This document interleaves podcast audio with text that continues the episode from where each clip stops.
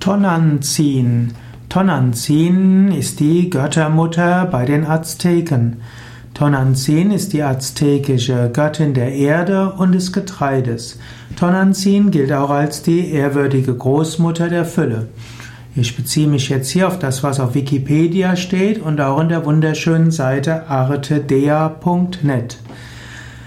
Die Tonantzin wurde unter verschiedenen Beinamen und verschiedenen Aspekten verehrt. Sie ist die Muttergottheit schlechthin, die Fruchtbarkeitsgöttin und verschiedene andere Göttinnen sind mit ihr zusammen verehrt worden.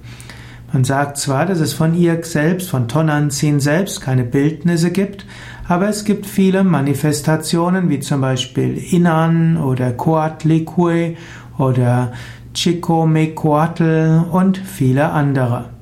Manchmal wird sie auch angesehen als die Mutter von Quetzalcoatl und bei anderer Gelegenheit als seine Frau. Tonantzin hat Ähnlichkeiten mit Lakshmi, die ja auch die Göttin der Fülle ist und auch die Göttin der Erde. Und so kann man aber auch sagen, dass Tonantzin sowie Demeter ist die griechische Göttin der Erde. Und es gibt auch viele keltische Göttinnen, die eben auch äh, mit, Erd, mit Erde in Verbindung stehen. Tonantzin wird auch als Schlangengöttin äh, angesehen und so hat sie wiederum Ähnlichkeiten mit der Kundalini-Schlange, die ja auch alles schafft, erhält und zerstört. Tonantzin bedeutet in der Nahuatl-Sprache, also die Sprache der Azteken und anderer Völker, Heilige Mutter oder auch unsere Heilige Mutter. Und so war sie eine Fruchtbarkeitsgattin für das Land und die Menschen. Es wurde insbesondere, oder die Tonantzin wurde insbesondere verehrt vom 9. bis 12. Dezember. Oder man sagt auch, dass er zu dem Zeitpunkt viermal eine schöne Frau befand, erschienen ist, nämlich da, wo der Tempel von Tonantzin vorher war.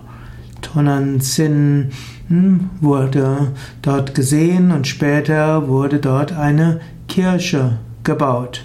Und es gab auch ein Rosenwunder, der damit in Verbindung steht. Tonantzin wurde später auch als schwarze Madonna verehrt und als Jungfrau von Guadalupe. Also viele Kulte um die indianischen Göttinnen sind später auf die Jungfrau Maria übertragen worden. Und manchmal sagt man, die Personalunion der Jungfrau von Guadalupe mit Tonantzin ist eine Art Inbegriff der mexikanischen Seele. Heute gilt Tonantzin bei den Mexikanern auch als Symbol der nationalen Einheit.